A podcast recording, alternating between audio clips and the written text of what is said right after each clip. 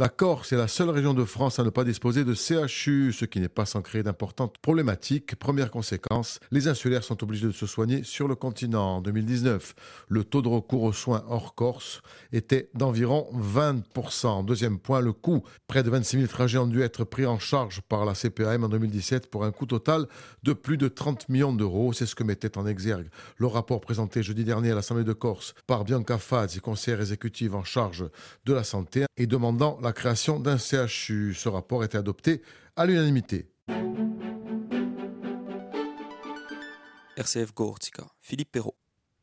Qu'est-ce qui est ressorti donc du débat à l'Assemblée de Corse concernant le CHU Alors, vous avez vu, ça a été un vote unanime, hein, puisque tous les groupes euh, ont voté à l'unanimité le rapport présenté par l'exécutif. Hein, euh. L'idée du CHU euh, a déjà émergé il y a quelques années, hein, donc c'était une demande, mais il n'y avait pas eu de travail de fond pour vraiment monter ce CHU de Corse avec les Corses et pour les Corses. C'est-à-dire, nous avons travaillé pendant un an. Nous avons été accompagnés par euh, un cabinet euh, d'experts hein, sur, le, sujet.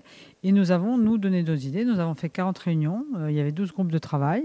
On a étudié tous les champs du possible. Il y avait bien sûr les professionnels de santé, mais pas que. Il y avait également les représentants d'usagers. Il y avait les syndicats.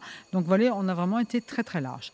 Ce qui ressort, c'est que ce soit un CHU adapté à nos besoins, à notre situation géographique d'île-montagne, à notre situation dans la Méditerranée, donc vraiment avec un enjeu y compris sur les maladies émergentes. Donc sur euh, le CHU, vous savez ce que c'est, c'est l'accès aux soins, c'est l'enseignement, c'est la recherche. Donc il faut vraiment que nous puissions obtenir ce CHU. Ce n'est pas pour avoir un titre, hein, mais on présente un rapport qui est innovant dans la mesure où il y a un partenariat public-privé, une gouvernance public-privée. Il y a vraiment euh, d'autres projets qui ont émergé, puisque bon, les CHU, ça remonte à 1958, donc vous voyez, on est en 2024. Donc on a, nous, profité, y compris de la crise, pour euh, faire de nouveaux projets. Donc c'est ça qui est important. Et on s'est adapté aux demandes aussi des jeunes médecins, parce que ce sont eux qui vont travailler, pas nous. Donc c'est important. Quelle va être la marche à suivre? Maintenant Il va falloir le financement, il va falloir solliciter l'État également. Et quel délai éventuellement? La marche à suivre, le financement, c'est pas nous. Hein. D'abord, la marche à suivre, c'est le ministre de la Santé. Ensuite, ça sera les deux ministères, ministre de la Santé et ministre de l'Enseignement supérieur. Une mission IGAS, donc une mission Inspection générale de la santé qui sera nommée et qui viendra expertiser. Et ensuite, nous verrons pour les financements. Ce dossier sera présent sur la table des négociations concernant l'autonomie Absolument.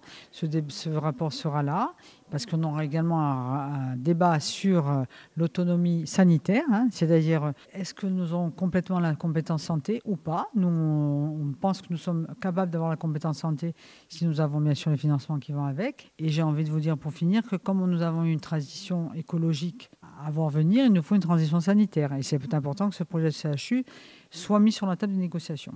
Vous avez peut-être un délai déjà, non? Ah ben Déjà, il faut qu'on ait le rendez-vous chez le ministre, qui devrait pas tarder, je pense. Mais ensuite, euh, le délai, il faut, bien entendu, il faut que ça se mette en place.